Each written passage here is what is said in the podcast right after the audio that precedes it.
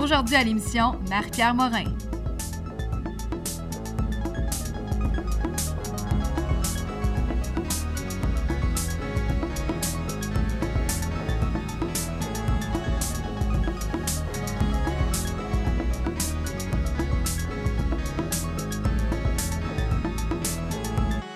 Tout le monde, bienvenue à Fred pour emporter. J'espère que vous allez bien. je suis tellement contente de vous retrouver encore une fois. Si t'es pas encore abonné au podcast, fais-le dès maintenant sur ton application préférée pour rien manquer de ce qui s'en vient. Dimanche dernier, c'était le Super Bowl pour ceux qui l'ont vu, un spectacle monstre. Une victoire des Chiefs et du Québécois Laurent Duvernay-Tardif qu'on salue d'ailleurs. Encore cette année, c'est le spectacle de la mi-temps qui a fait jaser. Shakira et J-Lo nous en ont mis plein la vue avec une prestation remplie de symboles les enfants dans une cage pour parler de la crise des migrants aux États-Unis. J-Lo qui porte un manteau aux couleurs du drapeau de Porto Rico. Mais c'était loin d'être sombre, au contraire, c'était un spectacle haut en couleurs mettant la féminité et la communauté hispanique à l'honneur. Mais là, on a commencé à avoir des commentaires sortir. Hein? Trop de peau, trop de sexualité. Elles se prennent pour qui? Danser sur une pole, c'est pour les danseuses dans les bars. Sont trop vieilles pour ça. Bref, hein? plein de commentaires comme ça. Et moi, je me dis qu'il y en a vraiment qui sont nés de la dernière pluie. On n'a pas à remonter bien, bien longtemps pour entendre des controverses similaires. Je vous donne des exemples. Adam Levine, qui l'an dernier a passé la moitié du spectacle torse nu. Pour plusieurs personnes, ben ça, c'était déjà trop. Janet Jackson, qui s'est dénudée un sein il y a une quinzaine d'années, Madonna dans le temps. Marilyn Monroe dans une autre époque. Des gens pour censurer la féminité, des gens pour dire que les femmes n'ont pas le droit de faire ça ou ça, selon leur corps, selon leur rang, selon leur statut, selon leur orientation, selon leur âge. Bien, il y en aura toujours, puis moi, je refuse de leur en faire plus hein, de promotion. Il faut se réconforter de cette belle prestation et de ce qu'elle a voulu dire pour des millions de femmes âgées ou très jeunes. On a le droit d'être libre, d'être femme, d'être sensuelle, et personne ne va pouvoir étouffer ces cris du cœur. Même chose en ce qui concerne la communauté latino. On est tous aussi américains, on est nous aussi beaux, intéressants et on a le droit d'être sur la même tribune que tout le monde. Voilà mon cri du cœur aujourd'hui, les vierges offensives, il y en aura toujours. Et nous autres, là, ben, on doit s'encourager l'avancement des femmes de toutes les formes et de tous les âges, de toutes les communautés. Qu'ils soient offusqués, comme on dit, les chiens à bois, la caravane passe.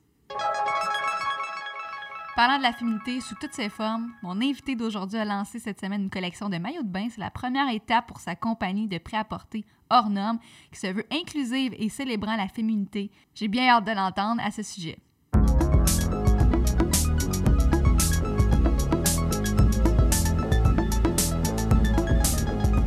Marc-Pierre Morin, bonjour. D'abord, merci de venir aujourd'hui sur mon balado. C'est une victoire pour le monde du balado en ce moment. Ben non! Ben Moi, j'adore le balado. Je trouve ça super. Puis euh, on sait, euh, on sait qu'il y a tout le slow contenu aussi qu'on consomme de plus en plus. Puis je trouve que la balado a vraiment sa place. Fait que moi, c'est un grand bonheur euh, pour moi d'être ici. Ben, merci beaucoup. la semaine dernière, j'ai eu ton frère Mathieu Morin en entrevue avec Mathieu Roby, le gagnant d'Afrique du Sud d'Occupation Double. Euh, Mathieu a souligné, euh, lors de ta carrière, là, quand ça a commencé à Occupation Double, il a souligné ton franc-parler, mais aussi ta grande franchise. Mm-hmm. Puis je voulais savoir, est-ce que c'est la raison de ta franchise, pourquoi les gens euh, s'identifient autant à toi et à tes projets? Ben, peut-être en partie, oui. je pense que à travers les années, les gens ont réalisé que j'avais pas beaucoup de filtres et que malgré mon bon vouloir d'essayer d'être plus contenu dans, dans, mes propos, j'ai une grande difficulté à, à, pas être complètement spontanée. Puis, puis plus souvent qu'autrement, je me, je me, mets le pied dans la bouche, mais, mais, euh, mais peut-être. Je pense que. Puis tu sais, le fait que je sois proche de, de ma famille, de mes mm-hmm. parents, euh, euh, que tu sais, puis c'est drôle, à qui je parlais cette semaine? Ah, je parlais avec un réalisateur, puis il me disait c'est le fun de voir comment tu es, simple, mm-hmm. malgré le, succès euh, que tu connais en ce moment. Puis j'ai dit, moi, ma relation au succès est complètement inversée. Parce que à cause d'Occupation Double, moi, j'ai été extrêmement connue et extrêmement détestée au tout début de ma carrière. Fait que quand, à un moment donné, moi, je suis revenue plus en tant que chroniqueuse, animatrice, tout ça, euh, c'est comme si c'était une deuxième vague euh, dans la j'ai goût dire, dans la reconnaissance publique. Euh, donc, moi, mon rapport à être connu, il a été foqué dès le départ. fait que, tu sais, j'ai toujours... En fait, j'ai jamais aimé ça. Euh, puis ça... Donc, ça a teinté tout le reste. Mm. Fait que j'ai pas de... J'ai pas l'impression que je suis connue. J'ai pas l'impression que je suis sais, que je suis sur un piédestal parce que je, je me considère pas comme ça, puis les gens autour de moi me, me, me font pas sentir ça non plus. Ah ben, tant mieux, c'est toi ton avantage. Puis, tu sais, en 2020, le mot authenticité, c'est comme le mot le, le plus populaire. Est-ce Là. qu'on l'a eu, hein? Ouais, non, mais faut être authentique. Regarde, dis-moi ça, Marie, C'est faut ça. être authentique. De vouloir être authentique ou de faire quelque chose qui est authentique, c'est c'est fucking tough, là. Mais alors, as-tu un truc pour être authentique? Parce que tu viens de le dire, là, tu es très humble et tout ça. Mais donc, c'est quoi le vrai truc pour pas être un authentique poussé, mais que ça soit authentique, justement? Hey, je le sais pas. J'aurais le goût de dire, euh, je pense que quand tu fais les choses pour la bonne raison, euh, qu'il n'y a pas un, un appât du gain ou que c'est pas euh, euh, pour euh, nécessairement amener la lumière en- vers toi, euh, je pense que ça peut être une bonne façon d'être authentique, de, de bien choisir tes projets, mais tu sais, dans n'importe quel spectre. Tu sais, là, on parle, euh, tu sais, parce que là, on fait une entrevue radio, puis parce Ouais. que moi, je fais, je, tu sais, je travaille dans, dans le milieu des médias, mais dans n'importe quoi, je pense que quand tu veux avoir une démarche qui est authentique, parce que c'est surtout ça, euh, c'est de bien choisir le projet, puis, puis d'y aller pour les bonnes raisons. Mm. Parce que souvent, d'aller dans un projet pour les mauvaises raisons, quelles quelles qu'elles soient, c'est là que tu vas te planter. Ah ouais, OK. Ouais, ouais, ouais. Et là, en je- parlant moi, je de- sais, j'ai eu un restaurant. Ah oui? Ah ben, parle-moi de ça. Non, mais en parlant de bonnes raisons, cette semaine, tu as lancé ta propre compagnie de vêtements Ornum. Félicitations. Euh, tu as opté pour un casting sauvage pour Ornum. Peux-tu me dire c'est quoi un casting sauvage pour ceux qui ne savent pas c'est quoi? Ben, un casting sauvage, c'est quand tu décides de- de- de- d'engager des gens euh, qui sont pas nécessairement euh, en agence, donc euh, des mannequins professionnels qui font partie de- d'une agence de mannequins. Euh, puis, euh, en fait, les, les deux, euh, quand on a fait la campagne, donc avec Annie Sama, qui est une chanteuse qu'on connaît, qui, qui- qui est géniale, qui, qui est connue un peu partout euh, en ce moment, elle est vraiment en train d'exploser, et les deux autres mannequins, c'est des mannequins d'agence. Mais pour le lancement, euh, parce que quand on a, on a fait le lancement de, de la campagne, sur les réseaux sociaux, il y a eu énormément de messages de, de, de, de filles qui trouvaient ça le fun, justement, qu'on ait été un peu plus inclusif dans, dans, dans les mannequins qu'on avait choisis. Et de là, nous est venue l'idée de se dire, ben, pourquoi pas pour, pour le lancement médiatique, d'aller chercher des filles euh, Ouais. qui, se- qui seront euh, potentiellement la consommatrice. Euh, puis d'aller de, de tirer du gun un peu partout, d'aller dans, autant dans des ethnies différentes, différentes que dans des body types différents. Euh, puis, puis on a eu, hey, je te dirais, là, au-dessus de 1000 candidatures, mais Wow. il en rentre encore, là. C'est comme Ça si... continue, les Oui, gens c'est comme si les gens sont comme, si tu fais, si tu pensais, puis je suis comme, oui, c'était une deuxième campagne? Ouais, c'est ça. mais, mais par exemple, ça nous donne bon espoir que pour les projets futurs, Ouais. on pourrait répéter l'exercice puis, puis continuer d'engager des filles qui sont pas en agence parce que clairement, nous, quand on a fait la sélection, on avait une quinzaine de filles euh, au, au lancement euh, médiatique. Puis, on- oui, évidemment, on- on- les filles nous contactaient, donc on regardait leur- leurs photos sur leur compte Instagram, mais on regardait aussi beaucoup euh, leur feed avait l'air de quoi dans le sens Ah où... ouais, sur Instagram, oui, ok. mais puis, les, puis les- les- quand il y avait des... euh, Ben, on regardait leur... Comment on dit? Leur légende? Ce qu'ils avaient écrit aussi en... Leur bio, là, ouais. non, mais ça. pas leur bio. Tu sais, mettons, euh, une fille, elle poste une photo, puis on... Leur pouvait- caption. Leur caption, c'est ça. J'essaie de trouver une- une- le mot français, mais j'y arrivais pas. Euh, et donc, de voir s'il y avait de la répartie, s'il était drôle, s'il y avait un message, un- une conscience, euh, s'il était, euh, s'il Ah y avait quelque chose à dire. Fait que on s'est pas juste arrêté au, au physique des filles. On voulait des filles qui avaient euh, du bagou, qui représentait aussi la- toute la mentalité euh, qu'on est en train de développer autour d'hors normes. Donc, on voulait vraiment des... des Et c'est quoi la mentalité que tu veux dévelop- développer justement autour Mais de c'est ça parce que le- moi, ça me rire parce que quand on- tu lances une, une- une compagnie, une marque, le nom, c'est tout. Ben oui. C'est la chose la plus importante, c'est ce qui va t'aider à la mettre en marché, à te définir, à trouver son ADN, euh, à rejoindre les gens, à, à créer quelque chose dans l'univers collectif. Euh, et donc, je trouvais que c'était une mission qui était euh, casse-cou parce que tu veux pas te tromper. Puis c'est pas le genre d'affaire que tu peux faire au bout de deux ans. On va changer le nom. Non, Tu ça. tu peux pas. Euh, donc là, c'est ça, c'est une, décision permanente. là. Alors, avec euh, mon équipe, avec Caroline Brown, qui est la directrice du site, et Patrick Vimbard, qui est mon, mon, mon partenaire d'affaires, euh, on, s'est vraiment cassé la tête. Puis, hors norme, au départ, euh, moi, j'avais des questionnements, puis je me disais, est-ce qu'on se peinture dans un coin par rapport, justement, à toute la diversité, autant euh, d'ethnie que physique? Mais finalement, ce qu'on ce qu'on a convenu ensemble, c'est qu'être hors norme, c'est pas juste physiquement. Mm. Tu sais, moi, mon parcours de ma carrière est complètement hors norme. Donc, atypique. J'ai commencé en télé-réalité. Après ça, j'ai été chroniqueuse, j'ai fait de l'animation. Là, à un moment donné, hop, je me suis mis à jouer. Euh, fait que, tu sais, je- fais, tu sais, je je suis beaucoup dans la création aussi. Euh, tu sais, je suis une femme d'affaires. Fait que j'ai l'impression que je suis toujours là où les gens m'attendent pas ou où les gens veulent pas me voir, euh, ce qui est une belle nuance. Euh, donc, je trouvais que d'élargir le spectre d'hors normes était beaucoup plus inclusif parce que ça me rire, tu sais, dans la campagne qu'on a lancée, il y a une mannequin qui s'appelle Charlie, qui est asiatique, et on a, on a mis une de ses photos euh, en ligne, je crois hier ou avant-hier, et on a eu un raz de marée de commentaires excessivement méchant. Puis je suis contente que Charlie parle pas français parce que ah j'aurais vraiment de la peine. Euh, nous, on l'a choisi parce qu'on aimait euh, l'humaine qu'elle est puis ce qu'elle représente. Charlie est très filiforme, donc très mince. Euh, mais en même temps, je trouve qu'elle représentait aussi quelque chose parce qu'il y en a plein des filles qui sont très grandes, très minces et qui c'est pas quelque chose qu'ils ont, mm-hmm. ont, choisi ou qu'ils ont décidé. Mais ben non, c'est souvent on, va dire "Oh mais elle est grosse, on sait bien, elle est tout en train de se bourrer à face" ou "Elle est mince", on c'est on dirait qu'il y a toujours quelque chose à dire, les gens sont jamais contents. Euh, puis j'ai trouvé que c'était extrêmement euh, indélicat, en fait, de la part des gens, de, de s'affirmer sur le, sur le poids de Charlie.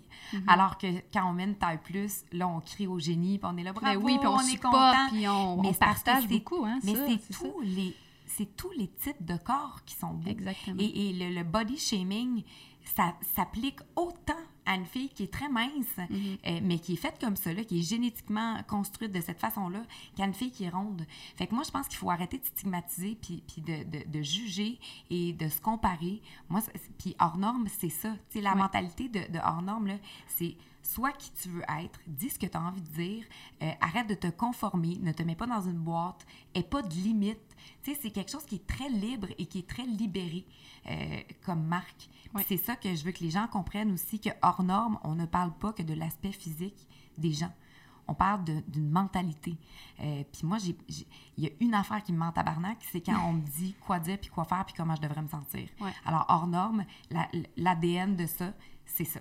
Mm. Je pense que c'est vraiment important, c'est ça, de, pour toi de pousser ça. Puis, mais ça, là, ce vouloir-là que les femmes se sentent belles, qu'ils se sentent bien dans leur peau, ça, ça vient d'où, justement? Ça vient-tu d'une expérience personnelle que, que tu as vécue dans ta vie? Moi, mon rapport à mon corps est très différent. Puis je sais que récemment, j'ai créé une polémique en disant que je m'étais mm-hmm. trouvée dégueu euh, avant un show de lingerie.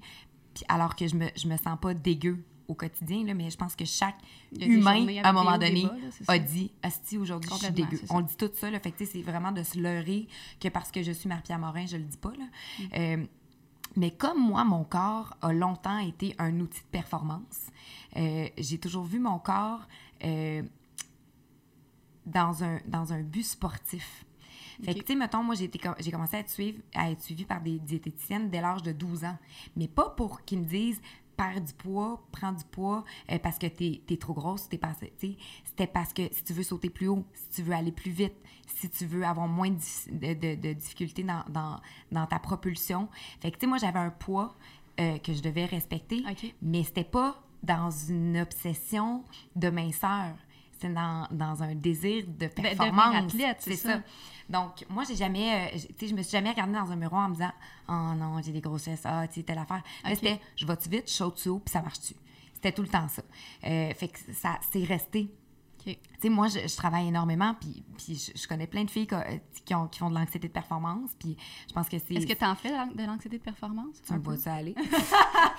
Poser la question, c'est d'y répondre. Oui, c'est ça. Mais oui, Exactement. Comme, comme toutes les filles, euh, mm. toutes mes chums, tu sais, moi, je regarde autour de moi, là, puis on est toutes pareilles, là, on est toutes carencées, puis on est toutes folles, mais, euh, mais donc, mon corps, moi, faut que j'y donne tout ce qu'il a besoin pour être capable de passer au travers des semaines que j'ai. Mm. C'est parce que je me, je me lève tôt, je me couche tard, je travaille beaucoup. Si je fais pas attention à mon alimentation, si je m'entraîne pas, j'ai pas l'énergie nécessaire pour accomplir tout ce que j'ai à faire dans mon, dans mon horaire. Puis as-tu des petits trucs pour euh, justement te recharger? Y a-tu des moments des fois que tu as besoin de complètement couper toute la, te couper de la société? Oui. Ben, moi, ça fait longtemps là, que j'en parle, puis ça a peut-être dédouané quelque chose de malsain aussi, là. mais ma psychologue m'avait déjà dit, la seule chose qui peut ramener l'équilibre psychologique, c'est le plaisir. Euh, fait qu'elle m'avait dit, même si tu as une grosse semaine, que tu es dans le jus, que tu vois pas le bout, ça se peut des fois que ce soit plus bénéfique de sortir avec tes amis, d'aller manger, d'aller prendre un verre, que de rentrer chez toi, aller te coucher. Parce que le moment où tu es dans le social, que là, tu peux jaser, penser à d'autres choses que la charge de travail que tu as à accomplir, euh, ça, ça, ben, ça génère de l'endorphine. Puis ça, l'endorphine, c'est comme la petite drogue magique qui fait que tu te sens bien. Euh, donc, euh, Intéressant. Donc, des fois, je, vais me faire violence. Tu sais, mettons, je sais que j'ai une grosse semaine, qu'il faudrait que je sois vraiment by the book puis que je me couche de bonne heure. Mais des fois, je vais dire, non, c'est quoi? Je sais qu'il y a un show puis que j'ai une de mes amies qui tripe dessus. Je vais acheter des billets, on va y aller ensemble. Je vais me coucher plus tard. Tu sais, je me coucherai pas à 9h ou à 10h comme je devrais. Je vais peut-être me coucher à minuit ou à 1h. Mais je vais avoir une belle soirée puis je vais me sentir humaine. Et non pas juste un robot euh, qui, qui accomplit des trucs. Une balance, dans le fond, c'est un ça. équilibre dans la vie. Exactement. tu sais, On se fait souvent Ouais. parler de ça. Euh, là, animatrice, actrice maintenant aussi, félicitations, et Merci. entrepreneur. Bon, bref, comment tu te définis, toi, parce que tu as bien des chapeaux, comment tu Ouais. te définis... euh, Je me définis pas. Non, c'est ça, hors norme, les Ouais, amis, hors norme, voilà. C'est souvent des questions qu'on va se faire poser. Tu sais, moi, je suis sûre qu'en début de carrière, on t'a demandé tu veux-tu faire de la radio, tu veux-tu animer à la télé, qu'est-ce que t'aimes, qu'est-ce qui te fait Ou plaisir. ta bio, c'est quoi? ouais, je veux dire, ça. on Mais on, on porte plein de chapeaux. Ouais. Tu sais, moi, il y a des matins que, que je suis une entrepreneur, il y a des matins que, que je, je joue à mannequin, il y a des mannequins que je suis comédienne. Fait que, tu sais, tout est, tout est différent. Puis moi, je prends mon, mon plaisir dans, dans tout ça, puis dans la différence aussi des projets. là. Ouais. Euh, un an de travail avec Ornum pour le lancer. Euh, ton implication, justement, ça se retrouve à quel niveau? Toi, tu... Mais de A à non. Z, là, moi, je suis, je suis une maniaque, là, je, je- puis je trouve que the devil's in the details, dans le sens où euh, Ouais. on n'est jamais de trop pour voir la petite affaire qui va faire en sorte que le projet va être un succès ou non. Euh, donc, moi, autant euh, dans la fabrication des échantillons dès le départ, tu sais, moi, je suis partie avec les, les premiers samples pour les essayer, pour les faire essayer à mes amis. J'étais allée en voyage en Grèce pour voir comment ça réagissait à l'eau salée. Euh, J'étais allée dans, Ah wow. mettons, dans des piscines, dans, des spots, où là, c'est très, très chloré pour voir si le tissu allait se mettre à, à se déformer ou si la couleur allait s'a- s'altérer. Fait que moi, c'est tout ça aussi. Là. Puis, mettons, je le faisais essayer à une de mes amies qui avait des petits seins. Là, je disais, OK, mais là, on dirait qu'il y a trop de tissu. Fait que là, ça, on dirait qu'il n'y a plus de seins. Fait que là, il faut descendre sur extra small et small parce que sinon, ça fait pas un beau buste. Après Ouais. ça, la culotte taille haute, c'est bon une culotte taille haute, mais ça peut avoir l'air matante. Fait que là, est-ce qu'on sacrifie de la couvrance pour justement faire une plus belle fesse, puis que ça soit plus élégant, puis allonger la jambe? Fait que là, je m'étais fait un système de d'épingles. Fait que là, les argents, c'était pour les petites, les or, c'était pour les filles qui étaient plus curvy. C'est bon. Puis là, tu sais, puis les, les rouges, c'était pour les grandes. Fait que là, je prenais toutes des. Fait que là, je suis revenue, là, les, bobettes, puis le top était plein de, de, C'est bon. Pour les filles à la production. Fait que, tu sais, comme c'est malin de voir. sais, Mais Mais oui. Puis en même temps, moi, mon passé, tu sais, avant de commencer à faire de la télé, j'étais représentante en mode pour Roxy, qui est un des pionniers dans, dans, dans le bikini. Euh, que étant t'as une vraiment marque de surf. Ben oui. ouais. Fait que, tu sais, moi, je travaillais avec les designers à- en Californie, au head office. Ils prenaient tout le temps mon input. J'arrivais avec des nouveaux modèles. Je leur disais, tu sais, des trucs. Tu sais, moi, j'allais porter. Ok. Celui-là, ça marche pas. Aussitôt que tu arrives dans l'eau, il se défait tout. Euh, fait que c'est. Puis depuis que je suis toute jeune, tu sais, moi, je me rappelle, ma mère, elle m'achetait à peu près 15 Louis Garneau par été. Là, j'exagère, là. Mais peut-être 3-4. Puis euh, je changeais de maillot aux, aux heures. Aussitôt que j'allais me baigner, je ressortais de l'eau, je changeais de maillot, j'en mettais un sec. Euh, fait que, tu sais, j'ai toujours aimé ça. Ma mère aime les maillots aussi. Euh, fait que, tu sais, c'était- comme un peu normal de commencer avec ça pour, pour en norme. C'est quand même impressionnant qu'il y ait des petites expériences comme ça quand tu es oui. avant ta carrière, que là, tu as tellement appris, puis qu'aujourd'hui, ben, tu es capable de créer ta propre compagnie à l'affût de ces Mais je pense que je pense que c'est pour ça que j'ai pas le syndrome de l'imposteur là-dedans parce que moi longtemps quand j'ai commencé en télé, je pensais que c'était mon sideline pour revenir vers la mode. Euh, parce que moi, c'était vraiment ma plus grande passion. là, C'est ça que j'aimais. Fait que, tu sais, moi, je me disais, bon, j'ai- j'étire mon 15 minutes de gloire sur le banquier, mais à un moment donné, je vais, je vais retravailler en mode comme représentante ou peu importe. C'était ça, c'est ça le rêve ultime. Mais là, grâce à, à mon parcours puis, puis aux opportunités que j'ai eues, j'ai réussi à amalgamer les deux. Puis, puis je trouve ça le fun. Là, on parle, c'est ça, de maillot de bain. Ouais. Et euh, précédemment, tu as déjà fait des collaborations avec Plus Lingerie de la- pour, la, pour de la lingerie. Est-ce que c'est terminé la lingerie ou Non, tu. mais là, euh, il y, a- y une- il y a une collection. La dernière collection est encore en vente. Il en reste encore en, en inventaire. Euh, puis là, après ça, ben, avec Ornorm, en fait, ce qu'on voulait, c'était centraliser euh, la production de, de- de produits dérivés et aussi de dissocier mon nom de la marque. Parce qu'à un moment donné, Marie-Pierre Morin, qui fait des lunettes, qui fait de la lingerie, qui fait du maillot, tu sais, c'est comme, c'est aliénant. Mhm. Fait que là, évidemment que moi, je suis l'outil promotionnel de par mes plateformes, puis c'est mon produit. Fait que c'est sûr que moi, je, je le vends. Fait que je, je, je serais conne de pas me servir de, des plateformes De ton c'est Ben. Exactement. Euh, sauf que, ultimement, dans, dans 5, 10 ans, j'aimerais ça que hors norme soit complètement indépendant. Tu sais, que ça, ça devienne vraiment une marque un quelque chose peu. de beaucoup plus Tu quand tu penses aux, aux jumelles Olsen qui ont fait The Row, ensuite qui Ouais. ont fait Elizabeth and James, que- les jumelles Olsen, c'est les premières designers qui ont reçu le prix de Designer of the Year de, de, de, de l'Association euh, américaine de, de designers.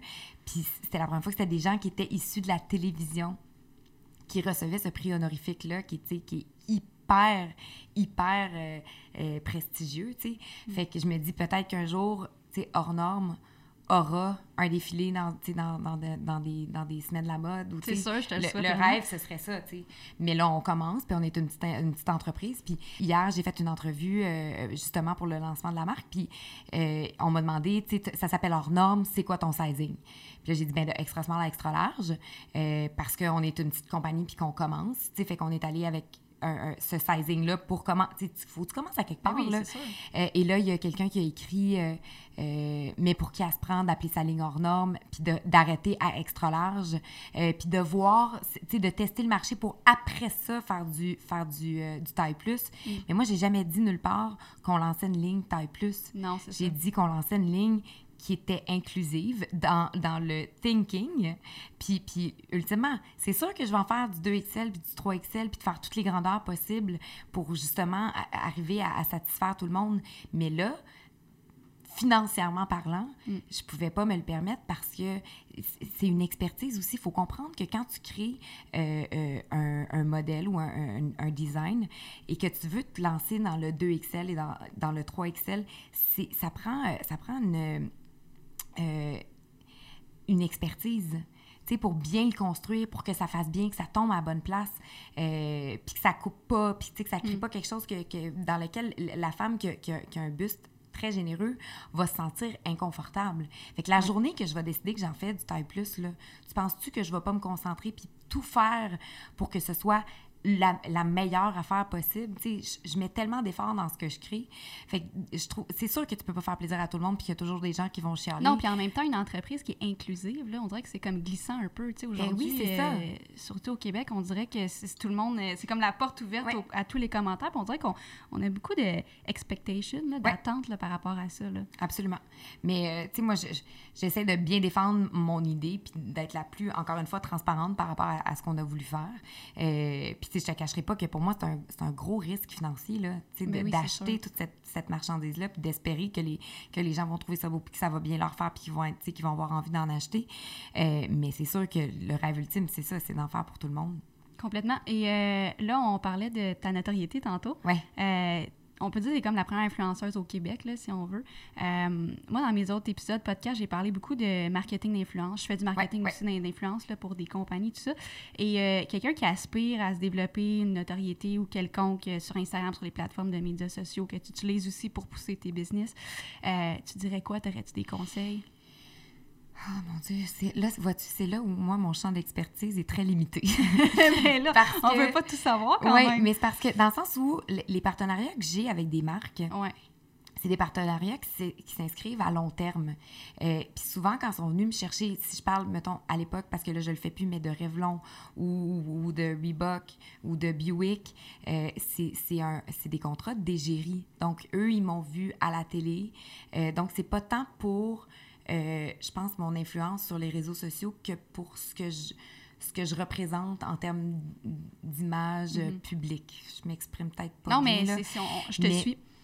Mais donc, euh, c'est pour ça que, tu sais, moi, quand je- on accepte de faire un partenariat avec une marque en tant qu'égérie, ça veut dire que moi, il y a un attachement profond à la marque. Tu sais, quand je parle de Buick, moi, j'ai toujours dit que je ferais jamais de pub de char parce que j'haïs les chars.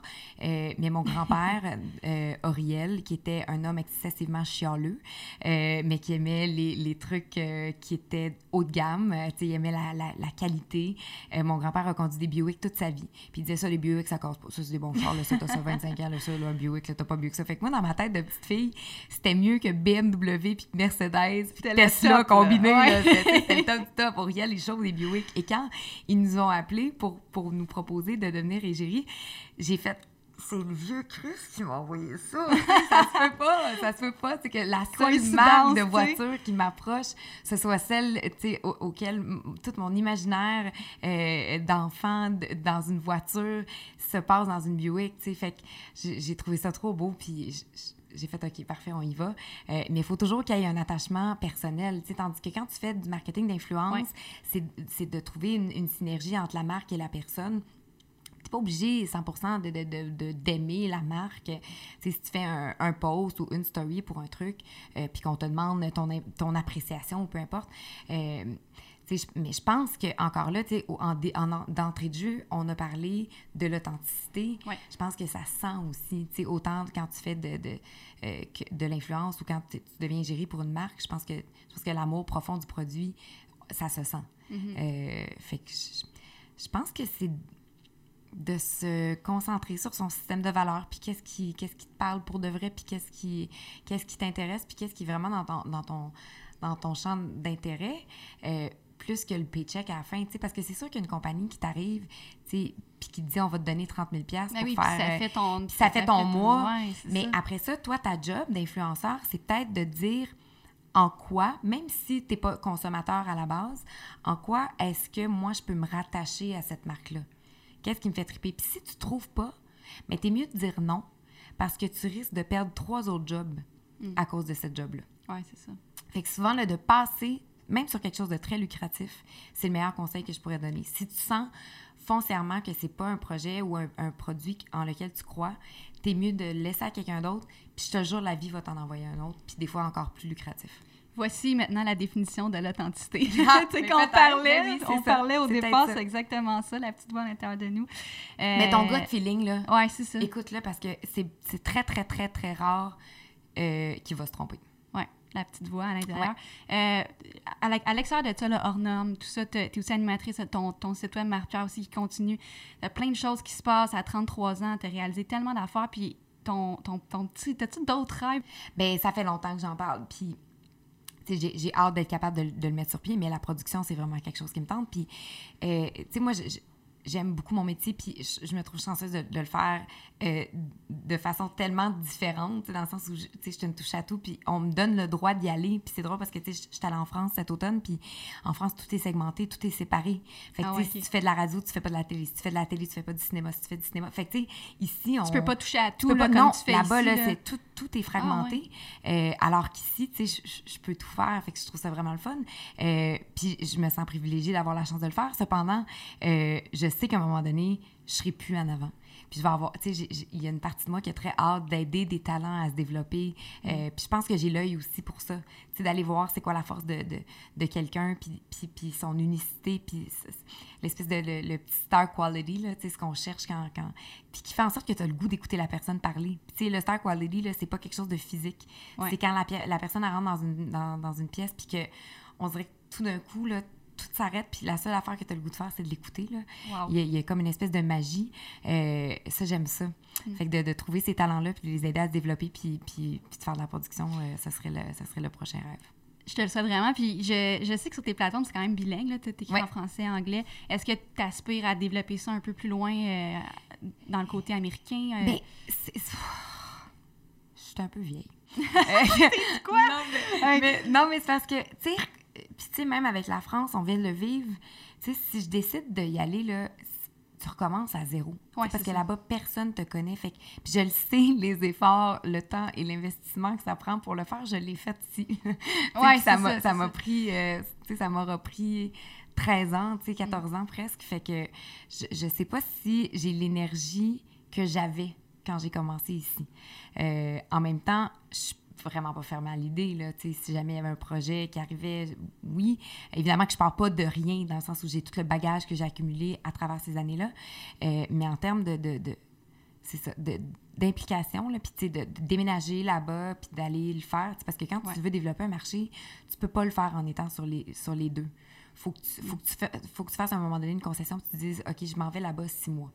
Euh, puis que, que je fais que ça, tu sais. Fait qu'autant pour la France que les États-Unis, c'est- dur à dire, là.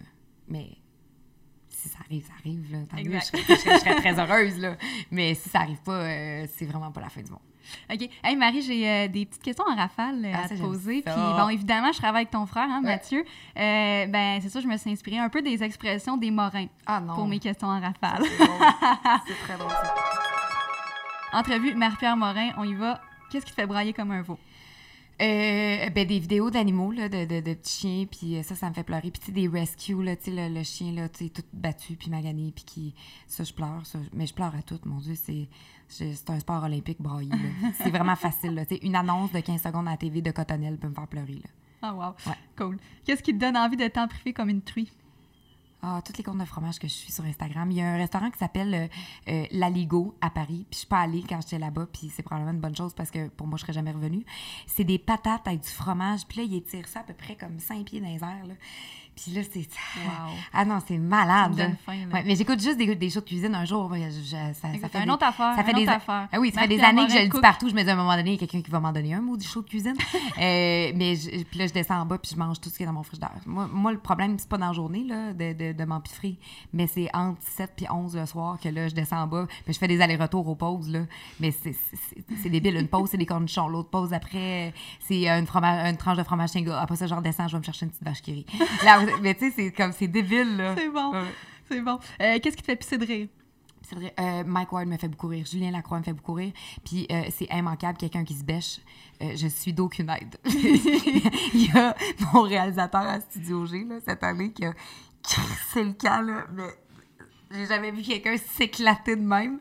Et j'ai même pas été capable d'aller voir s'il était correct parce que le boom, puis en avant tout le monde. Moi, j'ai fendu en deux. Là, j'étais rendue en arrière du décor, j'en parle, puis je pleure. C'était tellement drôle. Mais il était correct, c'est juste petit le coude. Quel sujet tu peux pas te farmer la gueule? J'essaie de le dire avec hein, l'accent. Sur quel sujet tu peux pas te farmer à gueule? C'est l'accent- c'est l'accent- tonique qui est pas en bonne place. Farmer, c'est quoi? Farmer. Sur quel sujet tu peux pas te farmer la gueule? Bah! Allez! euh, sur quel sujet je peux pas me farmer à gueule? Euh, ah, il y en a beaucoup, mon Dieu. C'est très rare que ma gueule se farme. Euh, en ce moment, en ce moment, j'aurais tendance à, à dire l'environnement parce que je, je- je- je- je suis extrêmement curieuse puis je trouve qu'on est très, très sous-éduqué euh, par rapport à, à tout ce qui se passe, tout ce qui se fait, puis toute la, la- les, les, les, les croyances populaires, puis mange pas de bœuf, puis fais pas ça, mais tu fait qu'on dirait que je- ça revient souvent dans mes conversations. Prochaine question, qu'est-ce qui te met le feu au cul? Oh mon le monde qui se mêle c'est pas drôle, c'est tellement pas affaires. mon langage, c'est tellement drôle, je suis comme Mais- tellement non, mais pas moi, c'est parce que moi, j'entends ma tante Suzy dire qu'est-ce qui se pas au cul, puis ça me fait beaucoup rire. Met le Euh, euh, ben, le- le- les gens qui se mêlent pas de leurs affaires, le jugement, euh, les inégalités, tu sais, tout ça, là, c'est un peu quelque chose qui me... Puis ouais, c'est ça. Le monde, le, le monde qui parle dans le dos aussi, là, la médisance, là, moi, c'est quelque chose que j'ai sorti de ma vie, puis quelqu'un commence à parler dans le dos de quelqu'un, là, ça fait même pas deux secondes que je suis déjà partie. Ça m'intéresse pas. Wow. Si tout le monde pourrait être comme ça, ça serait tellement hein? fantastique. Qu'est-ce qui te fout Non, la mais c'est à chienne? nous autres. Oui. Moi, aussitôt que, je, mettons, je suis dans un souper, là, puis là, ça commence à patiner, puis ça part dans mes médisance, là, moi, je le dis. Hey! C'est non. Moi, Ouais. je- moi, quand je suis là, je- j'accepte pas ça, je veux pas ça. Euh, je trouve ça complètement désagréable puis irrespectueux. Mm. Fait qu'on faut être des petits avocats de ça. Écoutez ça, là. Qu'est-ce qui te fout la chienne? Les films d'horreur, euh, je peux pas, je peux même pas écouter une bande-annonce de films d'horreur, je suis dans mes culottes. Euh, Qu'est-ce qui me chienne aussi? Euh, les hauteurs. Ça, ça, ouais. ça- Amène-moi pas à ronde, là. Ah ouais? En date, là. c'est- Ouais, c'est ça. Qu'est-ce qui, te... Qu'est-ce qui te fait sourire comme une dinde? Vrai comme une dinde, ça, c'est drôle. Euh, vrai comme une dinde. Euh, ben, beaucoup de choses. Je pense que je souris beaucoup dans la vie, là, quitte à avoir euh, plusieurs rites d'expression. Euh, ben, je sais pas, voir la bonté dans les gens, là, tu sais, quand quelqu'un... Tu sais, dans le quotidien, tu vois ça souvent, tu quelqu'un qui ouvre une porte à une madame ou... Tu sais, tout ça, là, Ouais. la, la- la bonté chez les gens me fait beaucoup sourire. Cool. Ouais. Euh, C'était ma dernière question. Merci, Yeah. Marie. Euh, écoute, tu repasseras quand tu veux parce que moi, ça m'a inspiré euh, vraiment. Là. Je ne sais pas pour vous autres à la maison, là, mais moi, en tout cas, ça m'a comme donné un boost de motivation. On va te souhaiter la meilleure des chances pour Ornum. On va te suivre, on va partager ça. N'importe quand. Oui, puis voilà, on peut continuer à te suivre sur Instagram, Ouais. Marie-Pierre Morin, ton site web, Marie-Pierre aussi. Et, Pour les je- maillots, c'est hors-norme.com. Merci!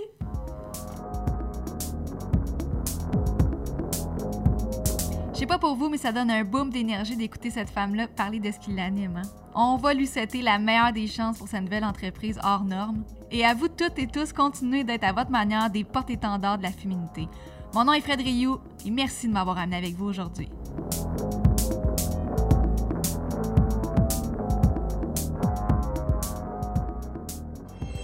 Une production Roméo.